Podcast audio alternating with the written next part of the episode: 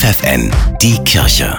Regional. Mit Steffi Behnke für die Region Göttingen. Zu einer Fahrt nach Portugal lädt der Jugendseelsorger des Bistums Hildesheim Matthias Reinowski junge Erwachsene zwischen 16 und 29 im nächsten Sommer ein. Dann findet in Lissabon der Weltjugendtag statt. Da sind irgendwie Jugendliche aus Südamerika, aus Afrika, aus Asien und natürlich kommen die aus einem anderen kulturellen Hintergrund, aber es gibt eine gemeinsame Ebene und dann merkt man so zum ersten Mal, wo man verstanden hat, was bedeutet das eigentlich Teil einer Weltkirche zu sein und das kann man nicht irgendwo nachlesen, das ist etwas, das muss man mal erlebt haben. Zwei Wochen dauert die Reise. In der ersten Woche finden die sogenannten Tage der Begegnung in verschiedenen Regionen Portugals statt. Die Gruppe aus Niedersachsen wird dann wohl im Bistum Braga sein, das ist in der Nähe von Porto. Direkt an der Küste, wo wir auch Jugendlichen vor Ort begegnen werden und sicherlich werden die uns ganz viel von ihrer Umgebung zeigen und auch, dass wir Projekte besuchen können und so. Höhepunkt der Reise ist dann ein Gottesdienst in Lissabon mit dem Papst unter freiem Himmel mit über einer Million Menschen.